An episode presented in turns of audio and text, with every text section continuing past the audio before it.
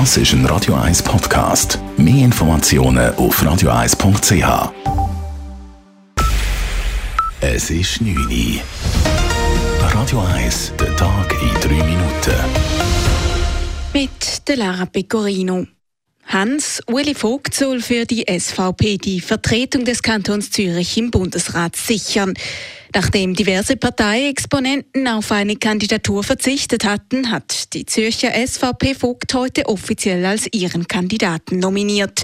Der 53-jährige Jurist und Wirtschaftsprofessor an der Universität Zürich sei bestens geeignet für das Amt, so die Findungskommission. Und Hans-Uli Vogt selbst betonte, dass er sowohl die Anliegen der ländlichen wie auch der urbanen Schweiz im Bundesrat vertreten wolle. Ich habe beide Arten der Schweiz im Auge, im Sinn und auch in meinem Herzen und sehe die beiden auch in mir als Person vereinigt. In diesem Sinn will ich ein Bundesratskandidat und ein Bundesrat für die ganze Schweiz sein. Exekutiverfahrung hat Vogt bisher nicht aufzuweisen.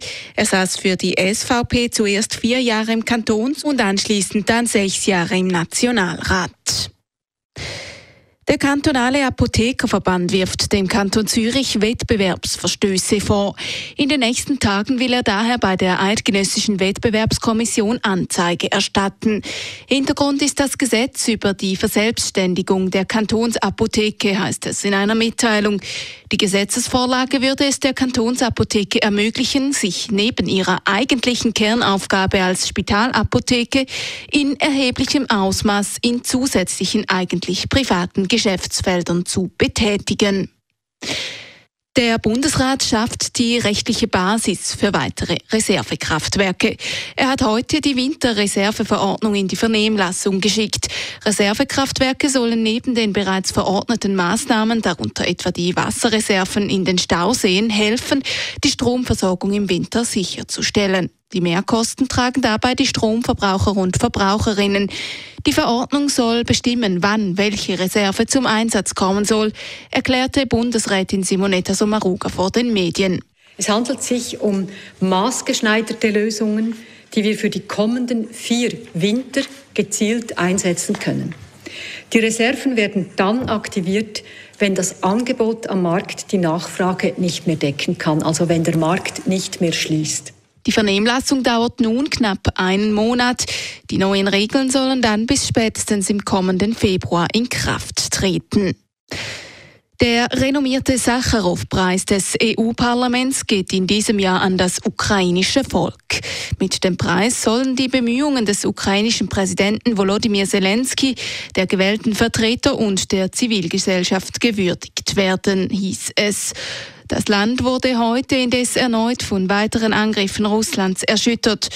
Russlands Präsident Wladimir Putin hatte in den vier annektierten Gebieten Luhansk, Donetsk, Kherson und Saporischschja zudem den Kriegszustand verhängt. Weiter hat die Ukraine im Gebiet Kherson mit der Rückeroberung begonnen. Die russische Armee rechnet mit massiven Angriffen. Radio 1 Wetter. In der Nacht ist es klar, teils bildet sich in der zweiten Nachthälfte Schleierwolken und Hochnebelfetzen. Am Donnerstag ist dann auch mit Hochnebel mit einer Obergrenze um 800 Meter zu rechnen. Der löst sich aber im Verlauf vom Morgen auf. In der Höhe ist es trotz Schleierwolken freundlich sonnig. Am Mittag gibt es dann vermehrt überall sonnige Abschnitte. Gegen den Abend ziehen aber dann schon wieder Wolken auf. Die Temperaturen die liegen morgen, morgen bei um die 11 Grad und steigen durch den Tag auf 18 Grad. Das war der Tag in drei Minuten.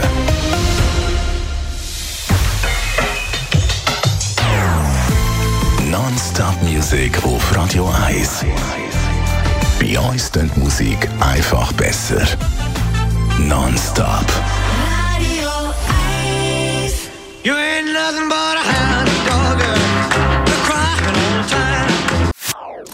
Das ist ein Radio 1 Podcast. Mehr Informationen auf radio1.ch.